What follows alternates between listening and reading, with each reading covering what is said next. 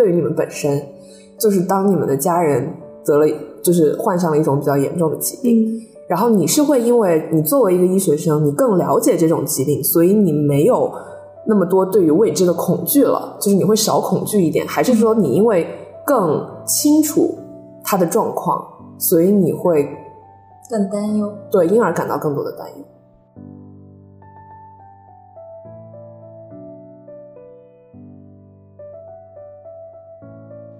Hello，大家好，欢迎来到协和巴拉巴第五十八期。我们这一期的主题是当医学生成为患者家属。我是三年疫情之后终于重新下水恢复游泳的大白鹅。我是还在热情的机外见习中的叔叔。我是每天还在睡十二个小时的狗狗。仿佛过了一周。真真的很羡慕狗狗的这个睡眠时长。好，我们这期的嘉宾，呃，要非常隆重的介绍一下，我们这期的嘉宾是呃上一期呃在因为聊得很开心，所以又返场的杨大。然后在这里，我们再一次呃介绍，请杨大做一个自我介绍。我是只能睡狗狗时长一半的杨大。是一个这个正常的住院医的睡眠时长吧？对，正常吧，六个小时。嗯，健身同学是不是可以多睡一点？也也不太，我觉得主要是当然是主动不睡觉，这个倒是。好感人。为艾克膜要做手术的病人做文献复习。对。呃，大家最近有什么生活的乐事分享吗？看来杨大有很快乐的事情，看起来好高兴。假装我有，好吧，我就是我，那就说我在室内实习的吧。我就是跟老大过得很开心，主要是我的老大现在就是一个非常美丽、非常优雅又非常带教的一个住院医。我有一个问题，就是贵院的内科是长得难看禁止入职吗？我也很好奇这一点，就尤其是神经内科，我感觉每个住院医都长得很优雅，很好看。我感觉他的老大人均是美女，就是帅哥的话可能存疑，口罩摘下会有些变化，但是就是真的人均美女，确实为我未来的职业发展感到担忧。说明什么？说明学医会变得好看。说明什么？说明协和的水土养人。什么？学医是学医是女人最好的医美，让你一见相笑。很夸张，很夸张。白鹅最近有没有什么乐事分享？乐视就是我又恢复开始游泳了，因为疫情三年基本上都不能出去，然后也没有场地开放，然后上周开始就恢复了水中的生活，变成一个快乐的鹅，真正的鹅。有有一些些觉得疫情的那个影响在逐渐的就是消散，然后你的生活又进入了原先的一些轨道。啊，就是街道上都是人挤人挤人挤人，嗯，对。其实我现在出门已经不戴口罩，我发现，在口袋里揣一个，如果有人说的话，在装模作样戴上。装模作样，就是比如说有时候进进安检的时候，可能就会被嗯。狗狗呢？狗狗有什么乐事？就是我之前提交了两笔协和报销，终于报销款下来了。时隔半年之后，就是我 我我甚至要去查我的聊天记录，看这笔钱是什么时候的钱呢？然后发现半年之前啊，协和报销终于下来，感恩有一种天降横财的感觉，耶！太遥远了，以至于对，突然变得变成富人。嗯。那叔叔呢？那叔叔呢？我近期的乐事其实不算是很近期，但是确实是最乐的一件事，非常严重的腰腿痛。就是，但是我不知道为什么，就我是有一点点脊柱侧弯，然后有过一点点腰肌劳损，然后但是阳康之后就一直有非常严重的坐骨神经痛，就一边的坐骨神经痛，就是屁股会特别的疼，所以你坐不住，你坐不住也站不住，然后就会很麻烦，因为你可能在临床见习啊或者去上课，你可能。就是我最多坚持到中午，然后我就必须得去躺着了。躺着的话，你也没有办法学习做事什么的，就很影响。然后我就当时在麻醉见习了两三天以后，就实在受不了这个事情，我就在朋友圈抱怨了一下。就被麻醉的那个教秘老师看到了，然后他当场就立刻帮我安排了第二天我去跟那个疼痛门诊，对，去去跟疼痛门诊，然后就是立竿见影的好了，真的非常厉害。我觉得疼痛门诊可能就大家不太给你打阻滞吗？还是怎么可以用药吗？他会就是我觉得其实是承担了一部分康复科的职能，他会、就是老师会帮我做一个查体，然后他就是非常精准的定位了我的病因。我之前以为是我的腰椎间盘突出什么的，可能卡到了神经根，其实根本不是，是我的那个腰方肌好像有劳损，然后什么什么什么什么筋膜什么卡压，筋膜炎。对，就是总之其实是那个腰肌的问题，然后就是说就是主主 B 站搜索腰方肌拉伸，然后、对，然后就拉伸了一下，就是缓解非常明显，而且就是说如果还不缓解的话，也可以去打针什么的，然后就好了。哇，哦，那你等一下给我发一下链接，我觉得我也是，因为我也经常腰疼。感觉就是作为医学生，那个呃，确实平时有有这样一点点小小的好处，就是你对、呃，就有一些医疗资源，就不是那种狭义上的可及吧，就是你呃，可能能获取更丰富的信息。你就比如说，如果我不是一个学医的人，我可能到现在都不知道我这个腰痛要怎么解决。我去普通的，我觉得腰痛，我可能下意识的反应是去骨科看，但是可能骨科医生他也并不能解决这种不满足手术指征，虽然影响生活的嗯的情况，可能只有我认识了这个麻醉老师，他才会告诉我我应该怎么做。嗯，就是不是作为你你跟我讲，我先帮你看。对，呃，家庭医生先帮你看，看完了之后我会把你分给康复。哦，原来是这个流程。对，没事，你可以跟我私下签约。对，咖啡就可以了，一杯咖啡。那呃，其实呃，我们今天的这个主题是啊、呃当医学生成为患者家属，就是嗯，其实呃，我们在临床中会就是不管是作为医生还是呃医学生，我们在临床临床中会面对很多的这种选择，就包括对于肿瘤的患者，我们要不要告诉他的事情，也会就是被迫的面对一些生离死别的场景。但是当我们脱下白大褂，回到日常生活中的时候，切换了这个角色，我们其实就是一个普通的人，我们可能会成为患者，或者是会成为患者的家属，然后需需要去用另一个身份去面对疾病，或者是面对我们亲人的疾病。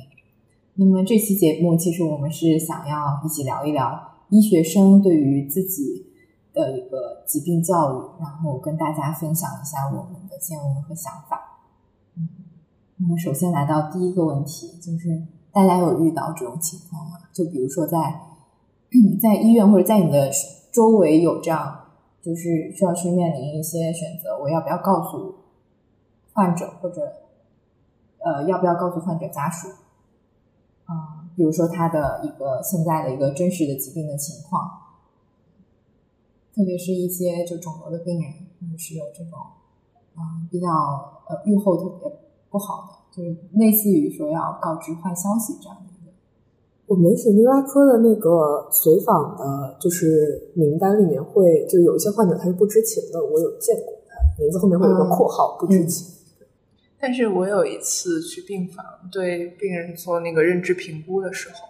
那个人应该是一个复发的肿瘤患者，但是他本人不知道自己是复发，就是嗯，他的家属告诉他是你可能脑子里面有一些水肿，然后我们现在要把它切开，把水引出来，这样你就会好了。但实际上它是一个造者复发，就大概是这样的一个情况。然后，但是我师兄去做评估的时候，没有看到这个事情。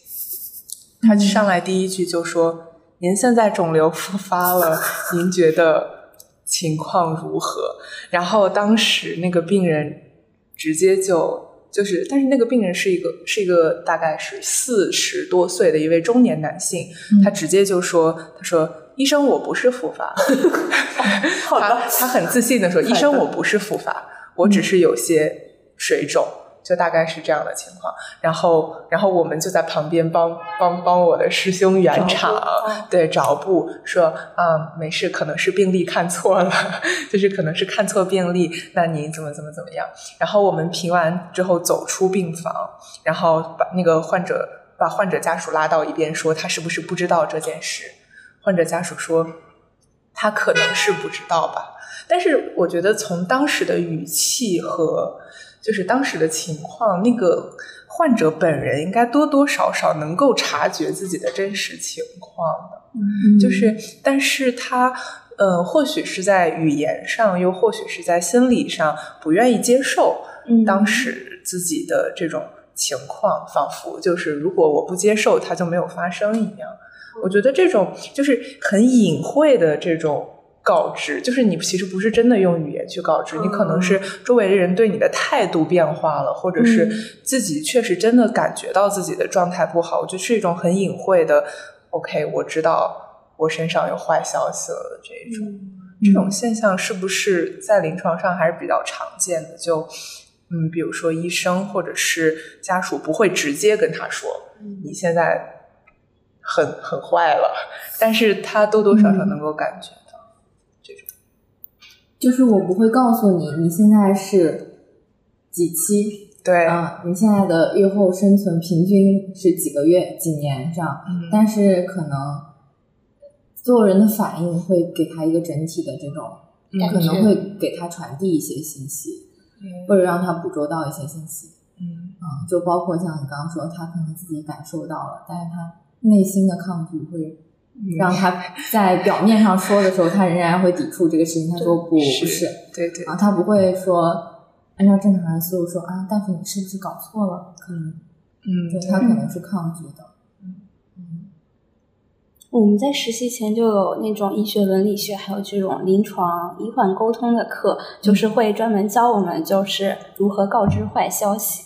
但其实因为这种课大家一般上的也不是很认真，所以说 啊我已经有点忘了。但是就是理论上来说，好像就是按照国外的情况来说，就是是一定要告诉患者这种他的病情的，就是而不是说转转达给家属这样子。但是就好像我觉得，按照国内的病情，可能就是有很多家属说，呃，就不想让患者本人知道，然后怕这样会影响他的心情，这样之类的。然后，嗯对，所以我觉得可能临床，但我在临床中，我可能还没有遇到过这种，就是遇到肿瘤的患者，然后说该不该告诉他，我还没有遇到过这种困难。嗯。就是从其实从医学伦理的角度，患者自己本人是有知情权的，嗯，对，所以你你作为一个大夫，你应该是有义务要去告知他的病情的一个真实的情况的。嗯。嗯我觉得这个这个过程其实就更像就刚刚开场讲到的，就是角色的一个转换。嗯你嗯如果是一个大夫的话，你是有义务要告诉他；那嗯如果你是作为一个患者本人，或者你是作为患者的家属，你的想法会发生改变。嗯我我觉得我可以先就是，嗯、先分享一下我自己的嗯一个亲身的经历吧。那个时候我还是一个像养大现在这个状态，或者像叔叔这个状状态，呃，是一个见识系同学的时候，然后在这个时候，呃，遇到了就是我我的奶奶，嗯就是我跟她很亲近，然后她也最偏爱我。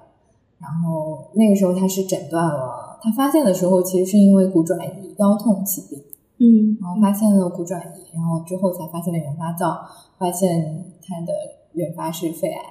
嗯。然后是评估的话是一个四 B 期，然后那个时候其实是需要去做去做穿刺，所以他是在我实习的那家医院做了这个穿刺去明确或见明确了一下病理，嗯。然后开始启动第一次的化疗，然后之后的话就一直是个靶向的治疗，然后过程是这样，但在这个中间时间节点，就是在刚发现它是一个骨转移，然后评估了之后，预后可能呃时间会非常短，嗯我知我自己知道的时候，我要不要告诉他啊？然后我我现在肯定是不一样，因为我现在已经当了住院医三年了，根本不一样。那个时候的我是拒绝，拒绝告诉他，对哦嗯，那你们家里就当时发生的情况就是，我是一个我我在家里面我是一个医学生，哦所以这件事情是主要是我和我爸爸来做这个决策，要不要跟他说。就是我奶奶有两个儿子嘛，然后可能这边因为我自己学医的原因，就由我来告知。嗯然后一开始也因为是在我实习的医院，呃，所以大家都征求的是家属的意愿。对，也可能是觉得这个本身的话是因为默契，所以对于患者本人告知事情这件事情，大家会觉得没有那么迫切和应该。所以一开始在他去做做穿刺的时候，我都都只是跟他说肺里长了个东西，我们需要去明确它是个什么东西，所以我们去做个穿刺。嗯然后穿完了之后之后，我们就啊、打一次药，然后之后的话呢，就会口服一个每天吃个药，就跟高血压一样治就行。对，就是这么跟他说的。包括那个时候的查房，嗯呃，当时是呼吸科的老师还有查房教授，他们都了解到是这个情况，嗯所以都在查房的时候，对于这种肿瘤，然后分期这些，都是用英文的方式。所以嗯说，我奶奶其实并不知道。嗯她可能有所察觉，她是一个非常敏感的人，嗯但是我们一直都拒绝告诉她，包括她也很相信我，然后我一直都是这么跟她讲。嗯，到他第一次化疗结束的时候，就是他胃肠道反应特别重，然后身上也开始长皮疹。嗯，那次化疗结束大概过了十天左右，嗯。我回家之后就，嗯，就那个时候也是跟家里面商量好，觉得，嗯，就这个过程中，我们觉得还是应该告诉他本人，嗯就是他应该有这样知道自己病情的一个权利。然后我其实中间我们开了很多次家庭会议，就现在来说是家庭会议，就是除了他之外，有他参加的，有奶奶参加的，也有他不参加的。呃，这个事情要不要说，在什么节点告诉他？就是在他打完化疗，然后也出了一点一点药疹，然后药疹好了之后，呃，就是我记得有一次就在他房间，然后就我们两个人，嗯然后就把这个整个病情的事情还是跟他说了。嗯嗯，当时可能呃告诉他他的一个大概的状态，但是会给他一些期待，比如说我们也不知道靶向的药物用了之后会不会对愈后有一个很大的影响，比如说有一些人吃了之后可能能维持十年，嗯嗯，然后就也许这个这个药物在他的身上用了之后，也许可以延长更久，你会给他很多期待，但是你会告诉他说这个其实是肺癌。嗯嗯，然后嗯，就是我觉得有遗憾又没有遗憾的点。有遗憾的点就是当时我没有接受一些就是作为医学生的医学伦理的培训，所以开始是决定了隐瞒。但是不遗憾的点就是后来还是告诉他了，嗯，就是确实做了隐瞒，但是最终还是告诉他自己一个病情的情况。可能这个过程中他有一个接受的过程，嗯，嗯。其实我觉得这种告知已经是很好的，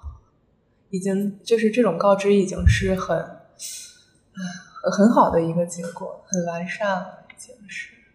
就是因为因为我室友的呃爷爷是最近刚刚去世，他是也是他是胰腺癌，就是其实是非常发现的时候已经嗯、呃就是处于一个不会有很好预后的状态了，然后但是一直到他嗯、呃去世，就是他们都没有告诉他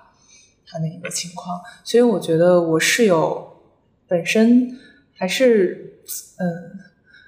感觉留有遗憾吧，嗯因为在他。呃，因为在他去世之前都没有办法，因为害怕他知道，所以就不能跟他有太多的接触，嗯所以就会在可能他最需要别人帮助和陪伴的时刻，少了很多来自家人的支持。嗯就是嗯，只有知道自己的状态可能很差，只有知道自己可能要离死亡很近的时候，他才会就是更加呃主动的去表达自己需要别人的这种需求。那这样的话，家属也能够有一个更好的机会给他满足他的这种需求。所以从这个角度来讲，我觉得告知还是一个非常有必要的过程。嗯，这个其实就是像刚刚狗狗说的，就是面临一个就是中国传统文化里面对于这个东西，我们可能会觉得隐瞒，就特别是对于一些呃，比如说预后特别不好的，预计生存期特别短的人，我们可能会觉得啊，那不告诉他是为他好，嗯。嗯，他可能接下来的这段时间会过得更好一点。嗯但是另一方面，可能就是我们其实并不知道他知道之后会怎么样，我们只是担心他知道之后知道之后不能承受这这个消息，是或者说没有办法去处理和应对。嗯，就是我们医院呃有有一个叫宁小红的老师，就是他是专门做缓和医疗、安宁疗护这方面的，不知道你们之前听没听说过？然后好像我们是和普仁医院是那种医联体，然后他们就是。就是我之前是有跟过宁老师一段时间，然后反正就是他们有一些协和的患者，就可能那种中末期的患者就会转到普仁医院去去做那种安宁疗护，然后就是在那里的话，就是会有家属，就是会有那种社工，包括住院医，还有一些志愿者，就是会嗯给他们这种舒适的治疗，就是包括治疗他们一些关于就那种很微小的疼痛啊，然后什么便秘啊、口干这种那种芳香护理，还有那种音乐疗法之类的。然后呢，同时也会就是对灵性照顾，就是就是心社灵方面的照顾，就是那种医学、心理、社会这样子这样的模式。然后也是会跟家属说，就是让家属和那个患者就是。交代一下患者那种临终前的一些遗愿，就是可能有什么很遗憾的事情或者没有完成的事情，觉得就需要在这个阶段就尽量的让他们满足一下患者临终前的愿望。然后还有就是，比如说有一些患者，他们可能有一些家属是在美国之类的，然后呢，就是也会让他们就是尽可能的在最后这一阶段进行沟通。嗯我觉得这些就都还是很有必要。就是如果你不告知患者这种呃他的现在这样一个病情的话，那可能你一辈子就是有这样子的遗憾，包括家属也是有这样的遗憾。就是我可能在最后一个阶段，我为了隐瞒这种病情，我没有，我并没有让他就不管是患者还是家家属，都是会有一种。缺缺憾吧，就是说我并没有好好照顾他，或者我没有完成他呃生命最后阶段他想要干的一些事情。对，我觉得就是啊呃，我感觉医院其实我们现在还很缺乏这种，就是让患者和家属一起来接受这种死亡教育的一个步骤。嗯对，我觉得就是很多时候，很多时候就是家属他选择不告知患者，可能不仅仅是出于我担心患者知道这件事情他会受不了这样的考虑，可能是因可能也是因为家属他作为和患者很亲近的人，嗯，对，他不能接受和患者共同讨论这样一个残酷的问题对嗯，的压力，就是就是我们的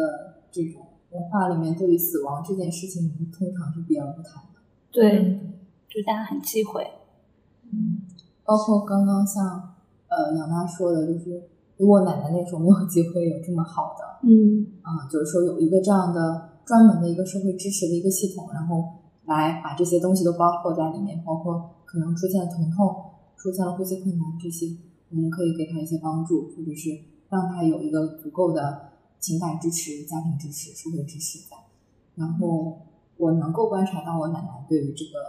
在自己的可能其他的应对，其实也是有一个阶段的。她可能嗯一开始的时候其实是还不太能接，就是是有一个 shock 的那个阶段，然后之后可能他会更荡一点，就是他会非常悲观，觉得自己嗯活不了太久了，所以对很多事情的打算都会跟以前不一样。比如说他对于一些长远一些事情的计划和看法，他会做出一些调整。嗯嗯，包括他你跟他的言谈之间，他都会会有一些流露，然后再到下一个阶段，他可能对于这件事情也就稍微有看开了一点，嗯他可能觉得能够接受这个状态，包括其实除了本身呢有一些病痛的影响，他每天只是多吃了一颗药，对他的生活没有太大的影响，你看他的生活可能又进入了一个跟之前疾病之前一样的轨道。嗯，就是他可能作为患者本人，他自己也会有一个不同的阶段，就是会有不同的期去去做一些这种他自己对于这个疾病的一个应对和调整，包括对于死亡的一个。嗯，而且我觉得就是还是要考虑患者本身对于那些比较痛苦的，我们看来比可能有一些激进的那种强呃医疗措施，他的看法是什么？就比如有的患者他就是更想嗯舒服的走了，而不是说我一定要努力的活下去。然后好像就也是，嗯，北京市有一个那个安宁疗护协会之类的吧，就有一个文件叫做《我的五个愿望》，就是比如说，就是你在面临对生前预嘱，就是你希望是要采取那种比较激进的医疗措施，还是你是想更舒适的护理这样的？就是要不要用那种阿片类药物啊，各个之类。我觉得就是可能有的患者他就是不想那么痛苦的，呃，没有感觉的活着。嗯，对，我觉得就是可能我们在尊重患者本身意愿这方面也是要去考虑的。嗯，我其实有个问题，就是呃，我想知道，就是大家你们在成为一个医学生以后，就是同时作为患者的家属，你们多了这层医学生的身份，会对你们面对亲人的疾病，就是当你处在这个处境的时候，会对你的这个心态有所影响？你是会变得更？更能从容的处理这件事情，还是你反而会变得更有压力？哦。那我就讲讲我吧，就是我是去年的时候，我弟弟他是得了那个横纹肌肉瘤，就最开始他其实就是嘴巴里长了一个小包，然后我妈妈跟我说的时候，其实我也没有在意，因为我觉得可能就是普通的那种炎症之类的。然后后来就是好像是因为长得比较快，然后就在我们当地医院做了一个活检，然后报的是一个小圆细胞肿瘤。然后其实我当时对小圆细胞肿瘤这个这几个字其实也没什么概念，然后我就上网搜，然后我就发现其实是。一个比较高度恶性的肿瘤，然后就一下子就比较慌嘛。然后其实我们爸爸妈妈他们也比较慌，然后就感觉，但是就是可能因为我是医学生，而且还是协和这边的医学生嘛，然后他们就突然会就是有一种手足无措，然后想把一切都交给我的那种感觉。然后呢，就是也是呃，就我觉得。很很多人其实他们在家里突然面对这种事情的时候，他们就是并没有办法很好的理智的去处理这种事，然后这种时候就有一种我突然变成了一个大人的感觉，就是包括订酒店，包括啊他们来北京之后要干嘛干嘛干嘛，都是也是我我去跑很多医院啊，然后去请教很多老师，就包括之前我是一个很不好意思麻烦老师的人，然后后来我就变得哎直接去找老师说能不能。麻烦您帮我给加个号呀，什么之类的。就是我觉得，就是当我成为一名医学生之后，嗯，我会更就是更有能力去处理这些事情。包括就比如说，我觉得在北京看病，对很多人来说是一件很困难的事儿。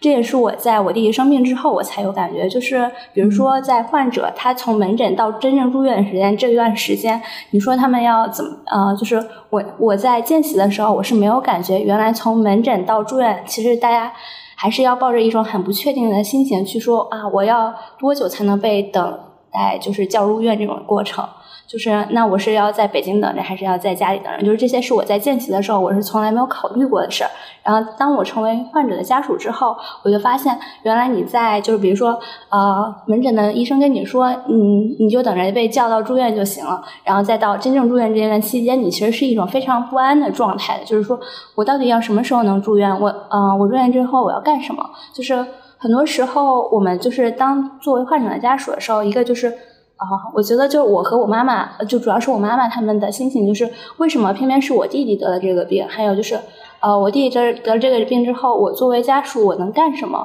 就是其实这两个问题，就我觉得我们都没有很好的去被告知。就比如说，嗯，就是以及没有被告知去如何接受这样的事，或者我该怎么做才能更好的去和我弟弟一起去对抗这种疾病吧？嗯嗯。嗯，然后我觉得就是作为医生的话，呃，医学生的话，就是能够让我在这种情况下更好的，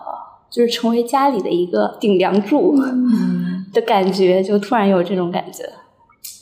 我觉得这样还是蛮好的，就但是就是，但是同同样作为医学生，就是我大概在去年的时候，我外婆也是，呃，就是肺癌嘛，嗯她应该是已经。嗯，有有有几年的这个病史了，但是因为他呃平时就是家住的离呃中心城市比较远，嗯，所以说他一直没有引起重视。但是这件事情，我本来以为就是我作为一个协和的医学生，好歹能帮上一些什么忙，或者是对不对？约约一约这边的老师，看看能不能帮忙诊断一下。但是全程我的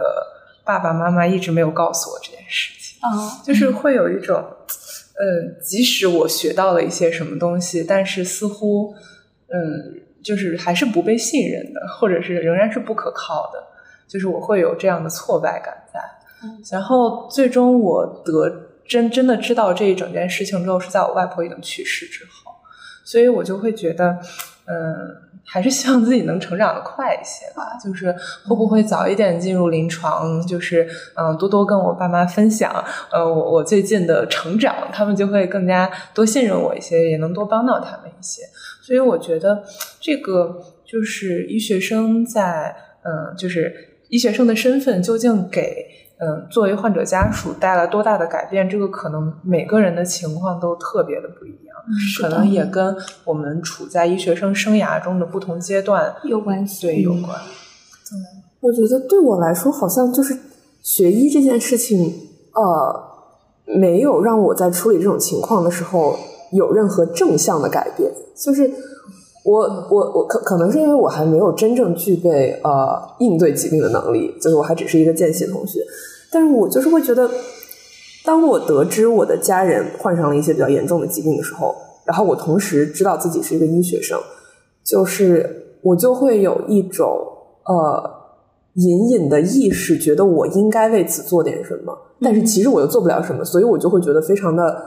呃惭愧，我就会不敢去面对他们，就是就是其实就是我觉得他们可能会对我抱有某种期待，或者我觉得我此时在此刻应该。做点什么，但对我就会觉得反而会觉得压力更大，更喘不过气来。就是我之前前段时间，就是我家里也是有一个比较近的亲亲戚，他是得了那个胃癌。哎呀，都不能说亲戚，我觉得亲戚这个词说的有点远，就是是是我爸爸的亲哥哥，对，然后得了胃癌，然后就是情况也不是很好。然后我，然后当时我爸爸他们就是回老家去看他嘛。然后我爸就给我发消息说啊，那个你大伯想见见你什么什么的，就是你们可以打个视频。我完全不敢拨通那个通话键，就是我觉得我不能面对他，就是我应该以一个什么身份去面对你？就是呃，本来作为普通的家人，我觉得就是在这样一个很很沉重的情境下，我都已经觉得很手足无措了。然后同时我还要再。就是加一重，就是好像我应该对你的情况有所了解，呃的的的的的身份，然后就会让我觉得更完全不知道怎么开口。最后我就只是录了一小段视频，然后让我爸给给我大伯发过去了，让他看了一眼。就是我觉得会格外让我觉得不能面对。嗯，然后我其实之前一直是想，呃，就是关于刚刚要不要告诉。就是关于家属要不要告诉患者本人这个事情，就是大家好像都比较关注患者他本人想不想知道。嗯，但是我感觉就是我作为作为一个家属，其实可能家属就是本身告诉患者本人这件事情，对家属来说也是一个很艰难的决定。对对，就是你们要被迫从一个很呃，就是很很平和的相处状态，然后突然我们要面对面的坐下来，然后一起来聊一个这样的话题。对，其实对于家属来说也是一个很艰难的过程。嗯。就是我为什么会这么想呢？是因为，是因为我年初的时候有一段非常非常荒谬的经历，是是是这样的，就是就是我们当时大过年的嘛，然后那个时候我们家一家人刚养完了一圈然后在就大家都待待在家里面，然后大年初一的时候，我那个时候是刚学考完内科，然后在备考外科，然后那个大年初一的时候，我妈做饭做到一半，她就突然。走进我的卧室跟我说说，她最近觉得她这个胸部很痛，然后就向我展示了一下他觉得他疼的那个部位，然后就是他衣服一撩起来，然后我就看到他就是呃一侧的乳房侧面那个地方有一大片那个红色的疹子。我当时 完全没有往这个方向想。就是因为我当时在复习外科嘛，然后我当时第一反应就是那个乳腺方面，对，就是乳腺方面可能有些问题，就是可能一些晚期的乳腺癌，它可能会对湿疹呀，对，有那个湿疹呀，对。然后，然后我当时整个人就懵了，然后我就开始在我妈身上实践那个查体，查体，对。但是因为 you know，就是你没有真的查过病人的时候，你的查体训练只是在你的同学身上完成的，嗯。然后。呃，被称为临床表演学，就是其实我也并不能摸出有什么问题，就是我我也没摸出什么名堂。然后，但是我就感觉非常非常的不安，就是我就开始呃，就是往往那个可能乳腺有不太好的病变的方向去去去想，然后我就去查文献，然后越查越觉得像啊，为啥为啥没有直接去看医生呢？因为当时我第一时间就想着要挂号嘛，但那个时候是大年初一，哦哦哦，对，挂不上时间比较特殊。对，然后大年初一我就看就是最近的能挂到的号。而且这个大夫他最好是个能过得去的大夫吧，就是、对，就是呃，最近能挂到还是大年初三还是四就是中间有三天的时间，我就处在一种，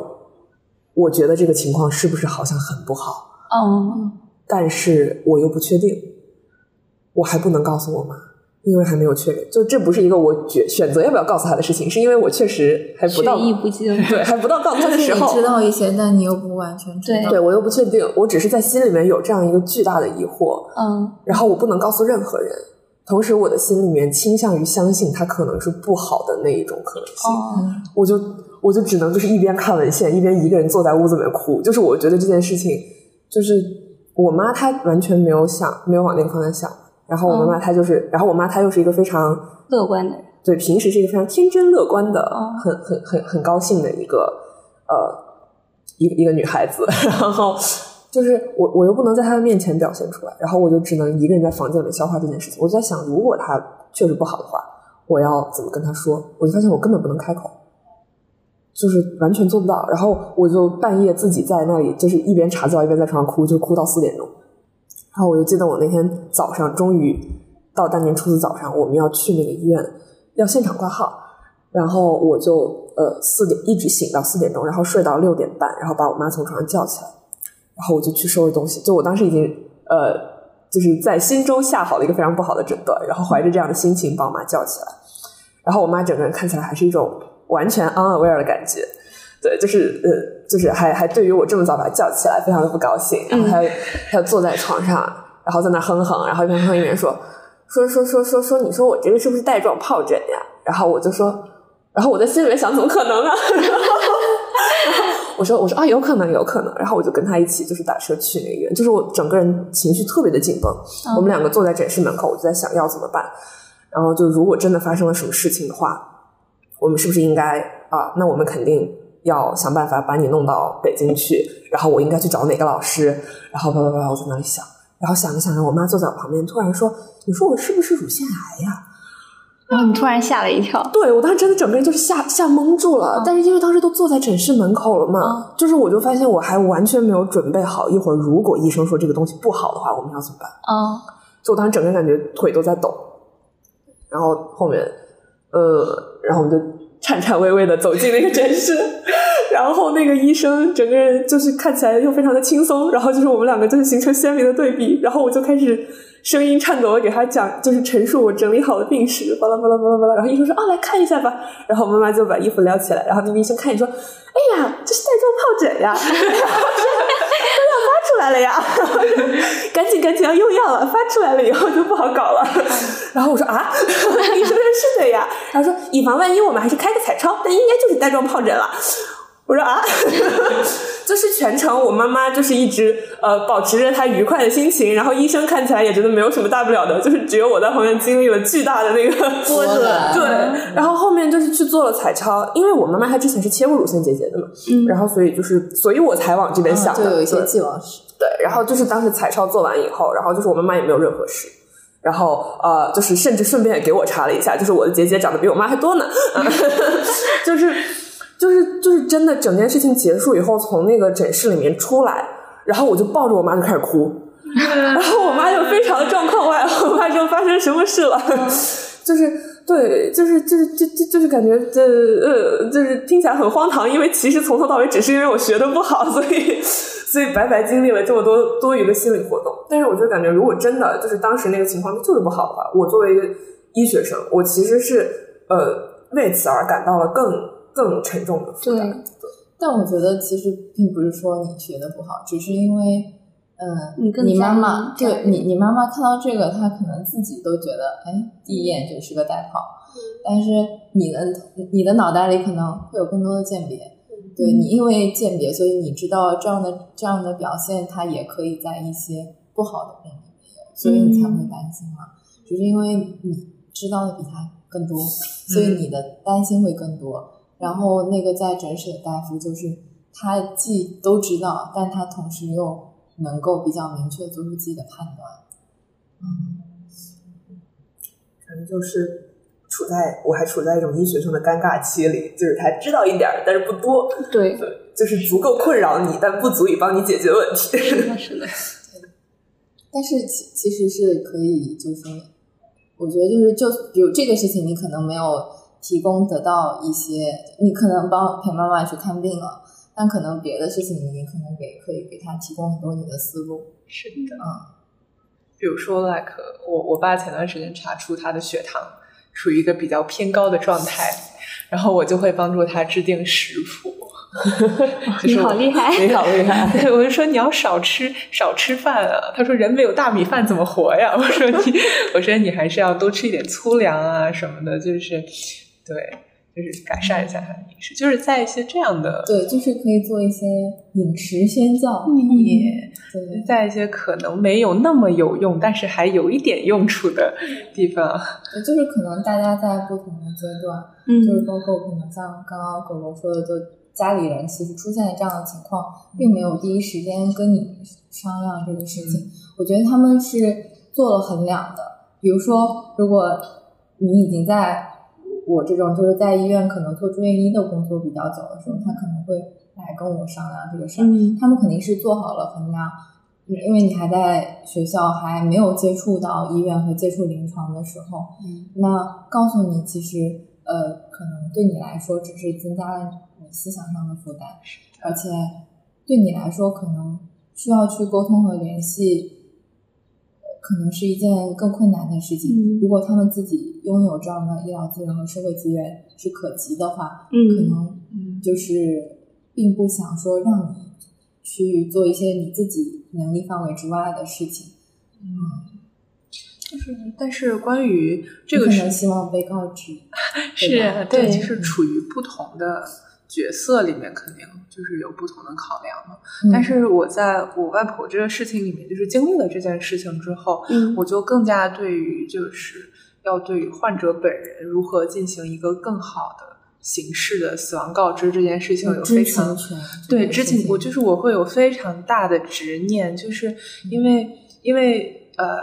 就是我我觉得这个可以分享，嗯。就是他一直到他去世之前都不知道他是肺癌，就是很多是的，就是真实事件数据是的，是的，就是这样。他一直觉得是呃那个什么什么什么肺炎还是什么感冒了，就是这样的一些想法。但是由于他已经是晚期，然后所以医院可能就让呃我们自己做一个衡量，你是想要在家里。度过你临终前的这段时光，还是在医院里？所以当时其实是我爸、我妈，嗯还有就是他的一些兄弟姐妹们一起做好的这个决策，就是因为他一辈子都在家里面嘛，然后可能临终前在家里会更舒服一点，嗯所以就没有让他去医院。然后我外婆临终前的最后一句话是对我妈说：“是我好恨你啊。”对，他说是为什么你没有让我去医院？他说，呃，他说就是我到这个地步是不是都是，就是我我他他很怪他的女儿，嗯说我都这样了，为什么还不让我去医院呢？就是你是不是觉得我是一个拖累？是你们不想照顾我吗？就是他是抱着遗憾和嗯疑问，就是那那是责怪，对对，然后我觉得那是一种，他他临终前已经那么痛苦了，就是我不希望他有这样的心理负担，就是他会觉得很怀疑我的家人是不是不够爱他不够爱嗯他，就是不够支持他。那然后我就会想，会不会那个时候，如果真的告诉了他，就是告诉他你现在是一个可能医生都帮不太到你，嗯。反而我们陪你会更好的一个阶段，他会觉得哇，你们还在我身边，真好啊，他就会是一个更幸福的状态的。所以从那之后，包括因为学校里也有上那个舒缓医学的课嘛，嗯。然后上课的时候我就会更加思考这个问题，因为我的很多同学都觉得，嗯，告知患者本人会增加他们的心理负担，嗯。但是我们又有谁真的成为过那个患者患者本人的？就是我觉得这样一种共情是特别有点高傲的，就是有点草率的一种共情。就是家长式的，就是我们不管作为什么样的角色，我们都是家长式的，想要帮别人去做决定。是对的。然后有了这个经历之后，我就觉得他哪怕。哪怕不能立刻改变，但是要多多讨论这个问题。就是说不定在之后的我们真的临床上碰到的一些工作上，我们能够做出不一样的选择。我觉得会不会就更多帮到他们一点？嗯。对，我觉得是这样子。我觉得刚刚鹅说的那种家长式的就特别的，就我觉得我们现在就都是这样，就不管是医生和患者，或者像你爸爸妈妈选择没有告诉你，还有没有告诉你外婆这件事儿，就都非常。其实我也是觉得有一点点傲慢，就是我觉得，呃，我觉得在面对疾病的时候，我们应该是战友，而不是说领导和下属这样。就你不应该替我决定，嗯，我应不应该知道这件事儿，然后医生也不应该。盲目的替患者和梦呃患者家属决定，我是选择这种还是选择那种？就我觉得就还是应该充分的告知，即使他们不能完全理解，但你也应该告诉他们，就是说我们有哪些选择，你可以选择这样，你可以选择那样，而不是说我替你们选择，我就应该告诉你，你就是癌症或者呃或者哎，就是我我就应该永远隐瞒你这样。就是我觉得这种家长式的这种方式，其实还是有很大的伤害的。嗯，就是包括对于患者本人的这种尊重的问题。对，但是我理解，就是这个问题之中，其实更多的就是，嗯，它其实是一个沟通的问题。嗯，它只是在一个比较特殊的，在一个医疗的背景下，然后在特别是对于这种啊面临死亡的一些问题的时候，它会显得特别突出。嗯，然后在在其中，其实嗯很多的环节都是。应该有更好的沟通在里面。嗯嗯，但是我我也有点想问，就是会不会真的在临床工作中，因为本身就是医生，他的工作也有很多，他就不想因为告知这件事情给自己增添更多的麻烦。就是有可能你你选择了告诉他本人，但是他的家属们其实是持另外一个意见的。就是我觉得是不是会因为避免这种医患纠纷，就有时候还是更听家属的建议。一般是就是你有就是病人他自己是有知晓自己病情的权利，嗯，但是面对这些特殊情况，现在就是我肯定是需要跟家属告知到位，嗯，但是有一部分会把这个权利就告知病人的权利是让渡给家属，那比如说家由家属来选择告不告诉，对，以及以什么样的方式来进行，所以我感觉这个里面就是其实还是需要像。临床和老师他们团队做的这件事情，就可能需要有一个更好的过渡的方式。嗯，就是我觉得在真实临床中，可能谈这些就有点不现实，因为本来大家临床工作就很繁忙，然后就你很难有充足的时间去进入这个患者和他们家属的世界，就是我们只能片段的去了解他们。但不知道他们的真实情况，就很难说哪种可能就是对他们来说是真的更好的选择。嗯，就是因为你不知道什么对他来来说是更好的选择，所以很多时候要把这个权利让给他们自己去做决定。对，这不仅是给患者，还有他们的家属。对，就像刚刚包括我觉得，像狗狗的妈妈是出于善意，对，然后出于嗯自己对于母亲的爱，他才会嗯做出这样的呃一些决定。但这些事情可能违背了呃本身就是老人家自己的想法。嗯，那在这个过程中，其实我觉得啊妈妈的情绪也是要被照顾到的。对，是的啊，就是包括这个事情过了之后，可能也需要有人去给他做一些心理干预和疏导。嗯，就是就是在这个所所有的医患沟通环节中，不仅是患者本人，患者的家属，其实他的情绪也是我们需要去考虑的。对，嗯。就我觉得，就是生命这件事本身就不是一个物理上、生生理上的事儿，就还是包括像患者的这种关系，还有像患者关家属，还有患者的那种社会关系，其实都是受到了影响的。就是我们现在很多时候就只是解决他们这种生理上的问题，但其实没有时间去和精力去考虑那些。但我觉得，就是这方面也是有必要去顾顾及到的。嗯嗯。可能如果就是有有过作为家属的经历之后，就更知道在整个生病的过程中，可能呃病人的家属也承担了非常大的心理。对，嗯，所以就是有这样就是真实世界中的事情在发生，然后也有跟小红老师团队他们做了一些比较好的示范。嗯，就是在这两者之间，我们可能会有一些自己的，就如果这件事情发生在自己家人的身上，我们会有一些知道会有一些更好的选择，或者是我们可以做的再更好一点。嗯，对，嗯。但是就是回到刚刚叔叔的那个问题，就是你作为一个医学生，啊、是否这些事情会发生一些变化？嗯，我觉得可能就是，比如说像刚刚杨达说到的，在他发就是弟弟出现了问题的时候，他可以在他需要的时候给一些他能够提供的医疗资源和一些他能够提供的就是帮助啊、但是呃，我自己的一个感受就是，如果你作为一个家属的角度，你想要去改变一个人或者是一个人，最简单的就是一些运动习惯和健康的一些习惯，都很嗯对我太是明白的 你可能在他真的觉得他需要的时候，你能给他提供一些你有的。嗯但是如果说你你想去尝试改变你的家人，你作为医学生医生，你想去改变别人，或者你只是简单的想去做好一个选角，都很难。对，都很我跟我爸爸说了很多次，我说你这个运动量不够，你要运动，你要运动，嗯，就是不动。那怎么办呢？那你觉得你你连你爸爸都没有办法说服的时候，你怎么说服你的患者？嗯啊，就是还好我爸开始有一些改变，一周可能有一次会去公园这样子。但是这个过程可能我跟他说了很多年，嗯嗯，就是行为的改变其实还挺难的。我就是在家里面的时候，就我每次只要一放假回到家，我每天的必必做工作就是跟我爸妈打游击战士的藏烟，就是就就是 我爸妈，我爸妈都是烟啊烟啊，就我爸妈都是老烟鬼，然后 就是我妈的工作还稍微好做一点，就是呃，就是好做指的是她的态度会很温和，但是她的行为很坚决，就是她还是 就是拦不住。我爸是你跟他说多了，他会发火的，嗯，对，你就你就拦不住。然后我就每天在家里面就是呃偷偷跑去，就是把我妈的烟拿走，然后藏到我的房间里面，然后每天就是说啊只给你发三根，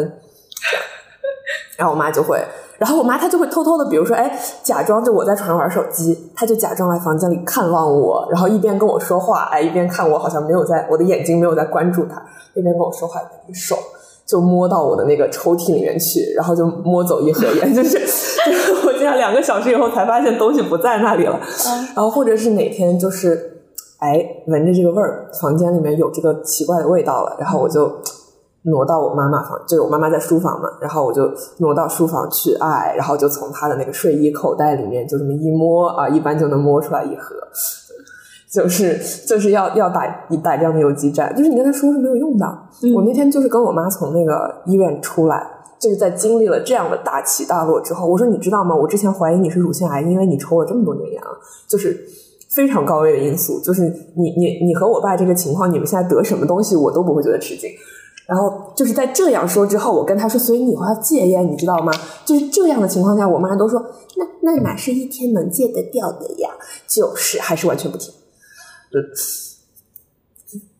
但是也也可能是确实是很，他确实也不是一天能戒得掉。还是戒了很多天了呀，就是不行，就是就是对，有的时候，嗯，行为的改变很难，嗯。除非他自己意识到，嗯，但是你改变他的认知更难。嗯。嗯。但我其实就是我刚刚其实还是除了除了就是关于你能做什么这件事情有什么就是医学生的身份会带来什么变化之外，我其实还是想问，就是对于你们本身，就是当你们的家人得了就是患上了一种比较严重的疾病，嗯。然后你是会因为你作为一个医学生，你更了解这种疾病，所以你没有那么多对于未知的恐惧了，就是你会少恐惧一点，还是说你因为更清楚他的状况，所以你会更担忧，对，因而感到更多的担忧。就是你是作作为一个医学生，你是会更害怕、更难过，还是变得能够从容一些？就作为一个家人，是从我的经历，就是前段时间我跟一个学长聊天呢，也是他就是自己的亲属也是患了呃是什么病来着？忘了，就是呃，就是但是到到后期就是已经到呼衰，就是很严重的一个状态。然后，但是那个学长就是他的，他也是一个医学生，他就是非常冷静，在全程的过程中，然后就是他的冷静表现出来的，让那个医生有什么决策也会与他商量，然后就是这样的一个非常理智、非常冷静的状态。但是与此同时，我的。另外一位同学也是医学生的状态，然后他在得知呃自己的亲属患那个就是胰腺癌了之后，他陷入了精神崩溃，然后对，就是嗯，他甚至会有一些焦虑的症状，需要去服药这种，嗯，对，所以我觉得也跟这个人本身的，就是有没有可能是因为那个师兄？呃，在临床待了更久，就是他有拥有了一些职业的素养。对，我就觉得很呃，而那个可能还是一个医学生，他接触的很少。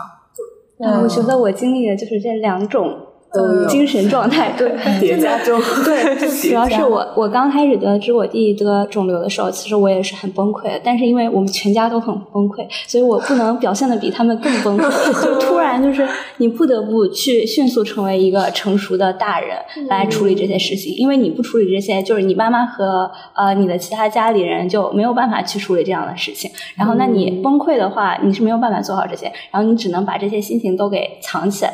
然后你去被迫的那样，就包括我觉得我们在临床过程中，就是你遇到那种很多很难过的时候，就遇到比如说患者死亡的时候，你其实你应该也是会比较难过。但是我觉得就是因为可能很多时候你在临床中你遇见了太多这种事，你就会建立一种防御机制。就是你会被迫让自己更加冷静、更加理智的去处理这些事，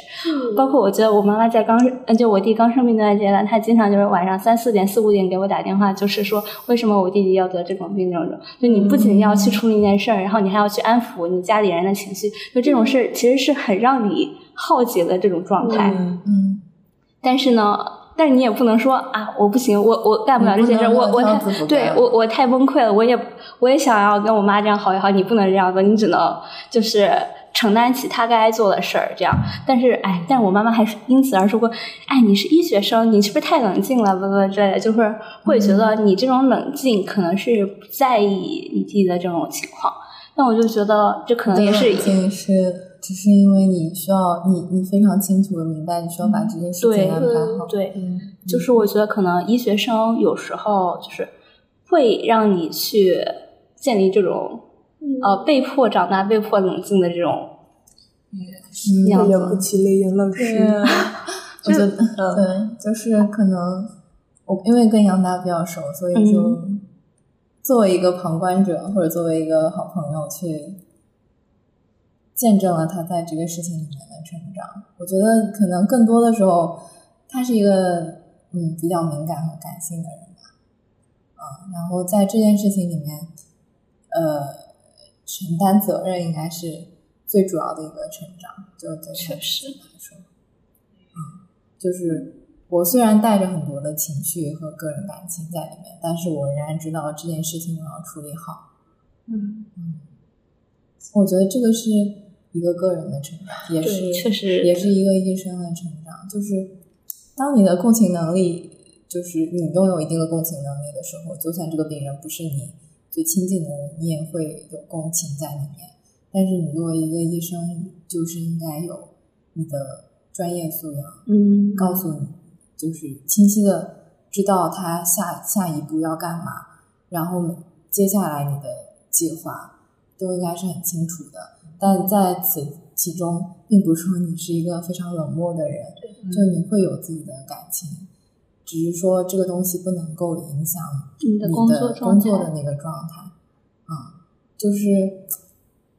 我我就是一个很干性的，就像刚刚叔叔说到那个大伯的时候，然后我就会觉得，哎呀天哪，我今天目标就是不要掉眼泪，但是呢，就是还是会这样，就是呃。这就是不专业的一种表现，对你在临床这样就是不专业。但是，呃，你要承认，就是大家其实都会有情绪，然后这种共情的能力其实也是呃医生的一个需要的一个能力。嗯，就是你要你要怎么去处理共情之后这个这个步骤。嗯嗯，你不能只是共情，然后没有下一步。会不会这个就是作为医生来讲，就是工作和生活就是交叉到一起的时刻，所以就会变得有一些复杂。就是你同时又要很冷静，但是与此同时又有家属的身份在。嗯就是我觉得好像就是作为呃，就是共情的那部分永远都是在的，只不过在这个成长的过程中，确实工作能力 是有一个客观的提升的。嗯，我那天就是我记得我春节的时候回过一次老家，哎，不是春节，就是五一，对，五一回了一次老家，那个时候我大伯还在，嗯对，但是呃，已经人已经到中末期了嘛，就是状况已经不是特别好。然后他们是，嗯，就是我大伯的孙子，我其实倒不太过来，我应该怎么称呼他，因为我们的年龄仿佛是姐弟，但是我好像也对，所以我其实不太清楚我们真实的辈分是什么。就是那个呃，这个小朋友他是快上初一了吧，就其实也不小。然后当时我们两个就是一起出去溜达的时候，就只有我俩在那儿走，然后在那个一个公园里面，就公园里会有很多晨练的老头啊，骑摩的的老头啊，然后那个散步的老头啊，然后那个他就，然后他就呃，在某一个骑着山地车从我们旁边飞驰而过的爷爷路过之后，他就突然跟我说，他说，他说你看那个别人家的爷爷怎么都是这样的，但是我的爷爷是那样的。嗯，就是这是他第一次跟我提起呃他爷他爷爷的问题。就在此之前，好像虽然我们有一屋子的人，嗯啊，有那个两个孙辈，然后那个呃孩子这一辈就是有非常非常多人，但是就我们好像都心照不宣的避开了这件事情。然后这是他他他是第一个跟我主动谈起我大伯的情况的人，然后我就发现我完全不知道该怎么回答他，因为我此刻就是除了我是一个跟你一样的呃小辈儿，就是我们就是呃就是共同面对着家里的长辈得病的这样的一个情况的身份之外，就是我还是一个你的长辈，嗯我是一个学医的人，我可能 somehow 还要给你提供一些引导和开导，就是我不会啊。就是就是又是长辈，然后又是医学生，然后好像三号你都对我有一些期待，嗯在期待我给你一个可以解答你疑惑的答案。我们也有啊，对，然后就是就是就是感觉，嗯，你选择了沉默。我说呃，这个东西吧，就是我觉得呃，就是我就是这样结巴了一段时间，然后说呃，可能人有的时候就是要接受自己的命运，然后 那个小孩说：“我也听不懂啊。就是我说有一些东西吧，它一半是由后天决定的，有一半可能是由基因决定的。就是可能呃，爷爷他呃，就是运气不太好，对。然后呃，他好像他可能也没有太听懂，然后嗯，然后我们就在这个时刻呃，由于我们路过了一家淀粉肠摊，所以我就迅速的把话题转移到了你吃不吃淀粉肠这件事情上，相当于逃避了这个话题。我可能会想问，就是、如果是我，我可能会想问他，那你觉得爷爷应该是怎么样的？或者你你概念中就别人的爷爷是这样的，那你觉得爷爷这个身份的人应该是怎么样的？把问题抛给别人，对，就是他就是，或者说就是别人家的爷爷是这样的，但我们对于爷爷这个身份，一定应该是那样的吗？或者一定应该是这样的吗？都没有呀，其实，对，就是，也许就是，也不是说一定要接受现实，嗯，他也可能可以做一些改变。”是的，而且我觉得小孩子有的时候比我们想象中要强大很多。他都快初一了，但是也是一个 小孩对，我觉得也是小孩。嗯那可就是他可能，嗯，就是我我会觉得，就是他可能不太需要你去教他一些什么，你只要给他一个心理支撑就好了。就是他可能只是觉得家里这个氛围太沉重，太沉重、嗯太压抑了。他作为一个小孩儿，他想要去说出实话，或者是对童言无忌对他想要去问这样一个问题，但是似乎别人都没有你看起来这么亲切，所以他就选择向你抛出这个问题。可能他只是需要一个回应，或者他只是需要有人跟他讲讲话。确实来可，因为我的我的表弟在他上小学的时候就经历了他亲生母亲的去世，嗯就是当时我也是一个小孩儿，我我也就比他大两岁，嗯，当时我的年纪都不被允许去参加葬礼，就他说小孩儿什么。就是小孩儿比较脆弱，就是不能够经历这种场面，我妈就会把我端到旁边，然后，然后我就呃发生了什么？但是那个时候，作为一个小学生的他，已经走在队伍的最前面，就是他，而且他现在是一个，就是精神非常稳定，能够为我提供情绪疏导的一个人，就是他经历了这件事情。了之后，呃，就是我我我会觉得，反而有的时候在他们的身上，我我可以收获到更多的力量。就是我觉得面对，嗯，面对死亡这一个话题，可能就是像小朋友一样想的更少一些，嗯、会是一个更好的解决方式。有的时候，嗯，对，确实，我觉得他当时可能并不期待我给出什么呃呃我我那样的回答，他可能 就是想吃一根淀粉肠。对，只是普普通通的提了一个问题，他对他只是好奇，嗯，然后发现我的回答完全不像是人话，就像嗯，我觉得就是今天其实本来我们想说的是，作为一个医学生或者是医生，然后你你做你变成了患者，或者是你成为了患者家属之后，会有什么改变？然后其实更多的涉及到的案例或者例子，都是关于一些稍微有一点沉重和悲伤的故事。嗯，然后这个里面其实嗯，不管是角色的转换。但始终都会涉及到一些比较嗯底层的问题，比如说我们在其中怎么去沟通，或者在其中怎么去面对死亡。嗯因为好像这些话题就无意中就经常会被触及。嗯。然后嗯，可能之前会有太多的回避，所以我感觉能够把这个问题拿出来讨论，本身也是一种一种进步吧，嗯。然后也希望就是这样的真真实世界的实践会越来越多，嗯就是我们也不一定有一个问题的答案，但是我们在不断的尝试做得更好，然后不断的尝试，不断的试错，然后又不断的在继续往前走。嗯，好升华了，升华了，天哪！非常好。我竟然变成了个老人家。我现在脑子里是杨大在摆摊，然后那个淀粉肠，你知道吗？因为他之前发过社交平台上发过，他以后要去摆摊卖淀粉肠，就是我还卖记得，烤冷面，不是淀粉肠吗？就是那个各种，那你就可能是转了。那那可能是吧。但我其实想干很多事情，就是不太想当医生。但我觉得这种事其实也没有什么标准答案，就是说，嗯，对，没事，就发出一声狗叫。那那祝大家都身体健康吧。祝大家都身体健康。祝大家都身体健康身体健康，万事如意。好的啊，好像在拜年，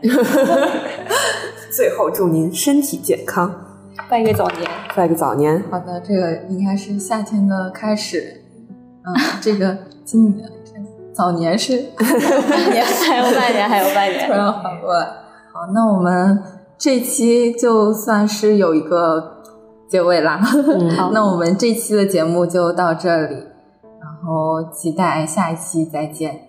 拜拜拜拜。